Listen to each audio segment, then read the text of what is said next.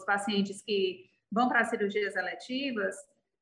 é, nesse momento é que a gente acaba identificando aquela criança que não tem sintoma nenhum e que no exame, para poder ir para a cirurgia, para poder né, ser uma cirurgia letiva, sem risco de vida, a gente identifica que ela está contaminada, né? sem sintoma algum. E às vezes essa criança, ela é justamente a criança que pode